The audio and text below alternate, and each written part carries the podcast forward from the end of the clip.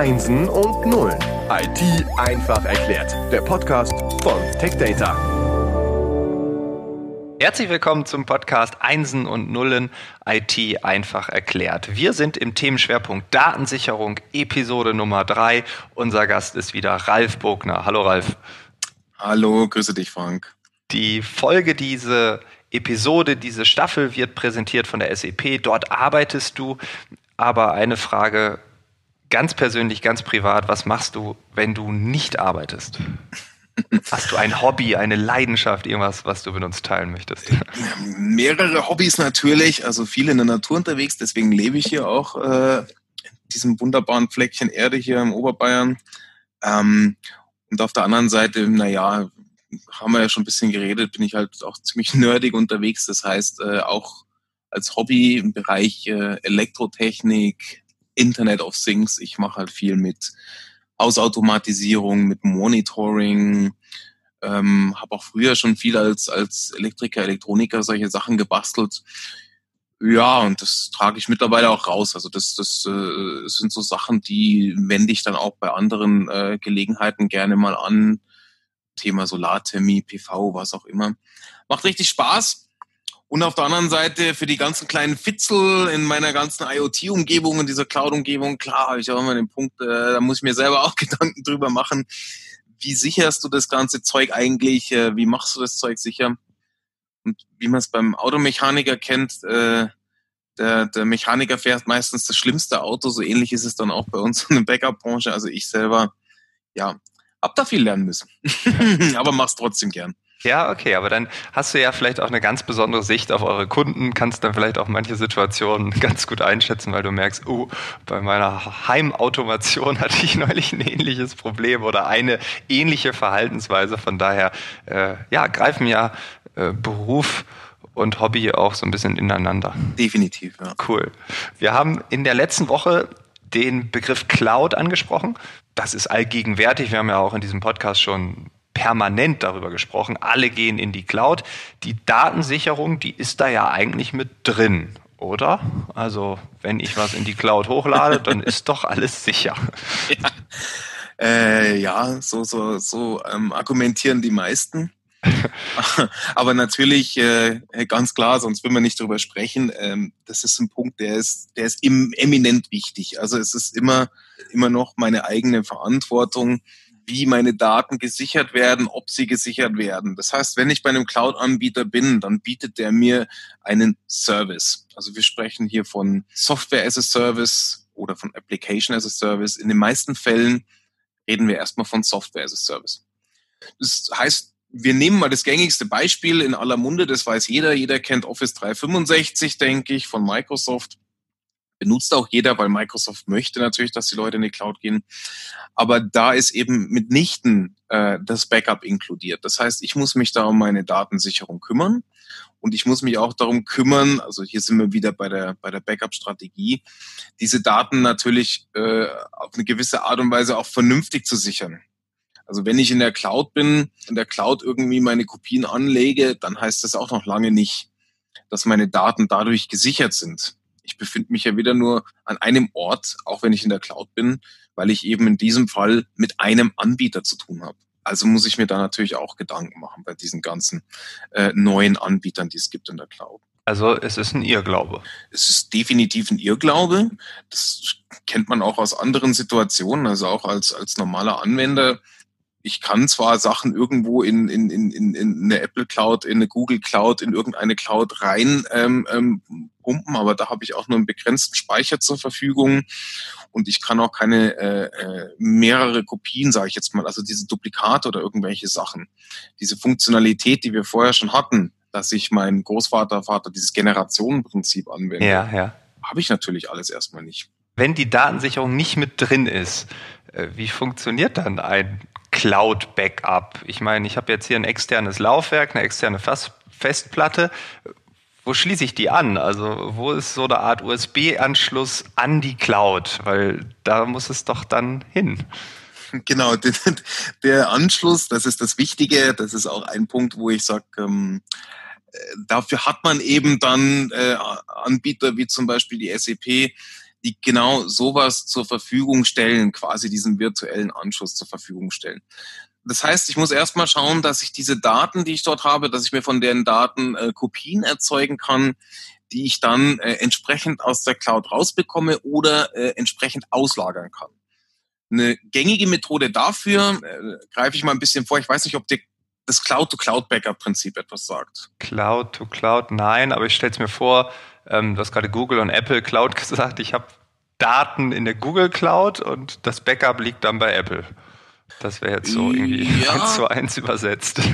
Ist überhaupt nicht verkehrt, da bist du eigentlich komplett richtig bei der ganzen Geschichte. Das heißt einfach, erstmal hm, habe ich verschiedene Cloud-Anbieter und dann gehe ich von einem Cloud-Anbieter zu einem anderen Cloud-Anbieter. Das wäre schon mal eine Möglichkeit, weil ich habe ja aus Sicherheitsgründen möchte ich natürlich auch eine hohe Flexibilität haben. Das heißt, ich werde mich nicht nur auf einen einzigen Cloud-Anbieter konzentrieren.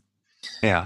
Was natürlich noch dazu kommt, jetzt gerade im Fall Backup, ist, dass es auch spezielle Anbieter gibt, die diese Services bieten, also was wir eben auch tun und benutzen dafür aber ihre privaten Rechenzentren. Das heißt, das ist eigentlich im Grunde genommen auch ein Cloud-Anbieter, der einen Backup-Service zum Beispiel anbietet, einen Cloud-to-Cloud-Backup-Service, äh, dafür aber seine eigenen Rechenzentren mit äh, entsprechenden Standards nutzt. Also das ist auch ein wichtiger Punkt. Das heißt, die sind dann DSGVO-konform. Diese, die erfüllen all die Richtlinien, die äh, wir schon besprochen haben, die gesetzlich vorgegeben werden. Ähm, und damit habe ich dann auch wieder den Vorteil, dass ich erstmal diese Daten äh, in eine andere ähm, Location ausgelagert habe. Also das, was man vom vorher noch kennen mit diesem Disk-to-Disk-to-Tape-Prinzip, was wir schon mal angesprochen haben, diesem Medienbruch. Da habe ich hier schon mal die Möglichkeit, wenn ich von einer Cloud in eine andere gehe, Punkte auszuschließen, die ich ähm, vorab gar nicht berücksichtigt habe meistens. Also sprich, wenn mir Microsoft sagt, ja klar, Backup ist mit drin, das mag eventuell sein, wenn ich so einen Service angeboten kriege, aber dann ist es ja immer noch in der gleichen Cloud. Ja. Also gerade das Beispiel Microsoft, das hatten wir erst vor, vor ein paar Monaten in, in äh, Deutschland und Teilen Europas, dass äh, ein großer Teil des Cloud-Services für Office 365 äh, ausgefallen ist, äh, für über eine Woche fast. Dieser Service war weg, sprich, ich hatte erstmal keinen Zugriff auf meine Daten. Habe ich dann das Backup in der gleichen Cloud, dann hilft mir das natürlich auch herzlich Stimmt. Es ist immer so das Henne-Ei-Problem, was die Leute am Anfang gar nicht so berücksichtigen. Also Oder deswegen. Ein Klumpenrisiko, könnte man auch sagen. Definitiv. Also deswegen ja. versucht man einfach hier wieder mit der ersten Methode Cloud to Cloud, man versucht einfach eine gewisse ähm, ähm, Streuung aufzubauen, Granularität. Mhm. Und dann ist der zweite Punkt, äh, der natürlich dann der optimale Zustand wäre, dass ich mir eine äh, äh, Offline-Kopie ziehe. Also sprich, dass ich diese Daten, die ich dann in einer anderen Cloud oder eben in dieser Cloud habe, auch nochmal lokal auf ein Speichermedium äh, ziehe, das ich verfügbar habe. Das kann man natürlich auch machen. Dafür gibt es entsprechende Schnittstellen, APIs, äh, die man nutzen kann, wo man dann eben mit dieser Cloud kommunizieren kann ähm, und auch bestimmte Storage-Systeme dafür verwenden kann. Äh, da gibt es auch Standards, die man benutzen kann. Hier ist aber ein wichtiger Punkt und das ist bei solchen Cloud-Anbietern immer ein ganz, ganz, äh, ähm, eine ganz massive Einschränkung. Äh, Daten, die aus der Cloud rausgehen oder Daten, die in die Cloud kopiert werden. Man spricht hier von dem sogenannten Inbound und Outbound Traffic. Die kosten oftmals für den Transfer Geld. Sprich, da wird jedes Kilobyte irgendwie nochmal extra berechnet. Also muss man sich überlegen, habe ich dann extra Kosten für meine Datensicherung? Wie kalkuliere ich das Ganze? Mhm. Also auch hier steckt der Teufel im Detail, muss man ganz ehrlich sagen. Und das ist immer von Cloud zu Cloud-Anbieter natürlich auch wieder unterschiedlich. Also diesen Bereich berücksichtigt man dann auch noch. Und dann kann man im Grunde genommen das Ganze auch wieder mit seiner Backup-Strategie, äh, sag ich jetzt mal so, vereinheitlichen oder so unter einen Hut bringen, wie man das gerne hätte. Äh, immer mit diesem Gedanken an, was ist die Kosten-Nutzen-Effizienz, wie kann ich diese Cloud am besten sichern. Also dann, dann kommt man auf den richtigen Weg. Was sagst du denn zu der aktuellen Situation, seitdem es Corona gibt, äh, gibt es ja auch diese Mischverhältnisse. Menschen sitzen zu Hause in ihrem Homeoffice, nutzen irgendwie die Cloud des Unternehmens mit dem Dienstrechner, mit dem Dienstlaptop, aber haben vielleicht dann auch einen privaten äh, Laptop und es gibt da so hybride Nutzungsverhältnisse. Das ist zumindest meine Erfahrung in manchen Projekten, dass dann Leute sagen, nee, kann ich nicht öffnen, schick mal an die E-Mail und dann kann ich das privat machen und dann kann ich das rüberziehen und so. Ähm, also diese, dieses private Nutzen versus Firma. Ähm, ist dir da was aufgefallen aktuell oder erwartest du da noch die großen ähm, Entwicklungen in den nächsten Monaten und Jahren? Da er erwarten wir uns viel. Also das ist auch immer ein Punkt, äh, das hat man früher ganz gut gesehen. Früher ähm, gab es ja für jeden Mitarbeiter diesen klassischen Firmenlaptop, der dann speziell abgesichert war. Mit dem musste man bestimmte äh, Standards einhalten. Das gibt's natürlich heutzutage auch noch. Heutzutage spricht man aber eigentlich eher von den Mobile Devices, die die ähm, Cloud Services nutzen. Und diese Cloud Services, die muss halt meine Firma entsprechend mir vernünftig zur Verfügung stellen. Das wirst du auch kennen, wenn ich, wenn ich irgendwo am Flughafen unterwegs bin und ich will jetzt nicht einen Laptop aufklappen, damit ich schnell meine E-Mails checken kann, sondern ich würde es gerne auf meinem Handy machen. Ja. Überlegst du auch wieder, ist das jetzt das Firmenhandy oder nicht? Also ich hatte früher auch meine, meine zwei Handys, aber mittlerweile ist es schon oft von den Firmen aus, wenn man mitdenkt, sogar landgelöst, dass einfach Services angeboten werden, die ich als eine spezielle App auf beliebigen Devices verwenden kann, weil ja die Daten nicht auf dem Device gespeichert werden, was eigentlich auch keinen Sinn macht, sondern die Daten werden eben in der Cloud zur Verfügung gestellt und das Device stellt mir diese Daten eben nur dar und gibt sie mir zum temporären Bearbeiten. Dafür gibt's in Deutschland auch viele Anbieter, die sowas ähm, ähm, firmenprofessionell zur Verfügung stellen. Das sind die sogenannten MSPs. Also mit denen arbeiten wir auch sehr, sehr viel zusammen. Ein MSP, das ist ein sogenannter Managed Service Provider. Und diese Managed Services, das ist exakt das, was die machen, diese Firmen. Das heißt, die stellen eine Cloud-Infrastruktur mit all diesen Services für diese Firma zur Verfügung, managen die und verwalten die, so dass sich die Firma, äh, ist ja klar, also wir müssen immer davon ausgehen, ich, ich komme immer, ich habe so starken Fokus auf den IT-Bereich, gibt jede Menge Firmen, die natürlich nicht aus dem IT-Bereich kommen, die aber jetzt auch sagen, hey, ich will diese ganzen Cloud-Services nutzen. Am besten will ich die noch richtig perfekt gesichert haben. Und dann möchte ich die noch nach möglichst höchlich, also möglichst flexibel dem, dem Mitarbeiter zur Verfügung stellen, gerade in diesen Corona-Homeoffice-Zeiten. Und da ist es so, dass man oft eben dann in diesem Fall mit so einem Managed Service Provider zusammenarbeitet, der mir eben genau diese ganzen ähm, Angebote, Dienste, Cloud-Services zusammenfasst und als Paket dann zur Verfügung stellt. Das ist das so gängigste, was man momentan macht. Und dann hat man auch als privater User ähm, weniger Probleme. Also das ist auch so ein Punkt, wo ich sage, da sollte man schon mal beim Unternehmen sich informieren, wie schaut das eigentlich aus, welche Geräte darf ich eigentlich wie benutzen, welche Richtlinien gibt es da ähm, weil das verändert sich doch dramatisch mittlerweile. Mhm. Wir haben in einem, Vorbe äh, in einem Vorgespräch über den K-Fall gesprochen. Du hast so ganz normal gesagt, es gibt den K-Fall. Da habe ich gefragt, was heißt das? Ist das der Katastrophenfall? Da hast du gesagt, ja, ist es, richtig geraten. Ähm, was passiert in einem Katastrophenfall? Wenn ich Daten in der Cloud habe oder wie gehe ich damit um? Was ist überhaupt ein Katastrophenfall? Ist das eine Auslegungssache oder ist das klar definiert? Das ist also in Deutschland ist es klar definiert der K-Fall oder die K-Fall-Szenarien. Das sind die, die, die also ich will jetzt hier nicht äh, äh, einen schwarzen Peter machen oder so, aber äh, kennen wir noch von früher, gab es das ja auch, äh, diese äh, GAU und der Super-GAU zum Beispiel. Ja, der genau, anzunehmende ja. Unfall, da gab es ja immer noch diese Atomkraftwerksszenarien. Der K-Fall besagt im Endeffekt, wenn man es jetzt auf eine Firma bezieht, die Firma hat ihre eigene IT-Infrastruktur und diese IT-Infrastruktur wird zerstört. Sei es zum Beispiel durch ein Erdbeben, sei es durch, äh, was ja bei uns oft der Fall war, Überflutungen halt. Ja. Dann muss ich in diesem K-Fall-Szenario eine gewisse Gewährleistung ähm, haben, den Betrieb aufrechtzuerhalten. Zu Zeiten von IT ist das natürlich wahnsinnig schwer. Das heißt, viele sagen, cool, ich habe mein, meine, meine Cloud-Umgebung, die kann ich dafür nutzen. Aber dann muss ich natürlich auch äh, entsprechend in der Cloud abgesichert sein. Das heißt, derjenige, der eine Cloud hat, äh, kann sagen, ich habe mir Rechenzentren, das funktioniert deswegen ganz gut. Eine Redundanz ist quasi vorhanden, das ist wichtig.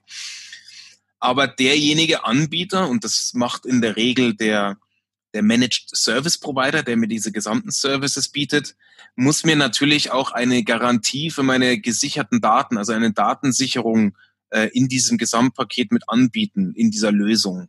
Das ist ein ganz, ganz wichtiger Punkt, weil äh, kann ja durchaus mal passieren, wir haben es gesehen, eben auch bei großen Cloud-Anbietern, dass ganze Teile der Cloud ausfallen. Und dann äh, äh ist es für mich einfach so, wenn ich davon lebe, wenn meine Firma auf die Daten angewiesen ist, ist es für mich eigentlich jetzt schon der Katastrophenfall. Das muss gar keine Überschwemmung mehr sein. Das kann einfach der Cloud-Anbieter sein in dem Fall. Also auch hier darf man mal einmal das Horrorszenario durchspielen, um gewappnet zu sein, aber auch um ja auch ein Stück weit auch ein Vertrauen in das Produkt zu bekommen. Okay, das sind die Grenzen, das müssen wir tun. Wenn wir das tun, dann können wir auch im K-Fall damit leben, weil wir haben ja einen Plan B, C und D. Das kann man so sagen. Genau. Wunderbar. Ich glaube, wir haben das Thema Cloud ganz gut beschrieben, wie Datensicherung hier funktioniert. Ich habe ähm, auf eurer Website gelesen, dass das Produkt von euch SEP Sesam heißt. Äh, ich weiß nicht, ob ich es richtig ausgesprochen habe, aber ich glaube, ihr meint auch Sesam. Äh, warum Sesam? Tatsächlich meinen wir Sesam, ja. Das äh, kommt aus der Historie heraus, weil äh, damals gab es unseren ersten großen Kunden in der Nähe von München. Da hat der, hat der Nachtportier immer ähm, die, die, die Bänder tauschen müssen. Also man muss dazu sagen, früher, als wir angefangen haben, hat das natürlich alles primär auf, auf Band stattgefunden, die Sicherung. Und dann ist bei ihm immer pünktlich zu der Zeit, weil wir das damals natürlich auch schon äh, ähm, mit einem mit einem Scheduler, mit einem Zeitplaner versehen hatten, ist immer Punkt 10 Uhr abends ist bei ihm die Klappe aufgegangen und dann ist dieses Band rausgekommen er musste das Neue reintun. Dann hat er gesagt, das funktioniert alles super, ich brauche mich um gar nichts kümmern, ich muss nur das andere Band reinstecken, weil hier, zack, schau her, Sesam, öffne dich, die Klappe geht auf und das hat er auch so als Spaß, hat er den Leuten dann immer gesagt, hier, ich sag Sesam, öffne dich und dann kommt das Band raus. Daher kam eigentlich der Name Sesam. Also wir waren ja schon immer eine sehr pragmatische Firma, wenn es um Produktbezeichnung ging am Anfang. Okay, genau. also äh, ja, ich hätte mir jetzt eine krasse Ableitung vorgestellt, aber okay, also pragmatisch. Sesam öffne dich, das Produkt. Ihr seid ja auch sehr international tätig. Ich meine, das Wort Sesam ist ja auch für Kunden aus China oder den USA jetzt wahrscheinlich auch eher schwierig, oder? Ja, also, frag mal. Das ist also unsere Tochter in den USA, unsere Tochterfirma, äh, die kriegen es gar nicht äh, gebacken. Die müssen immer sagen Sesame. Ja. Ähm, Sesame die meisten sagen einfach nur SAP oder SAP als Produkt. Ähm, und im asiatischen Raum auch manchmal ein bisschen kompliziert, aber äh, grundsätzlich für mich ist es immer ganz schön, genau wie mit dir jetzt, führt eigentlich immer zu ganz netten Diskussionen und dann kommt man ins Gespräch. Cool, ja, vielen Dank, ähm, Ralf. Wir sehen uns in der nächsten Woche wieder. Dann haben wir die letzte Episode äh, zu diesem Themenschwerpunkt und ja, bis dahin eine tolle Woche und dann mhm. alles Gute. Danke dir auch. Alles Gute, Frank. Ciao, ciao. Ciao.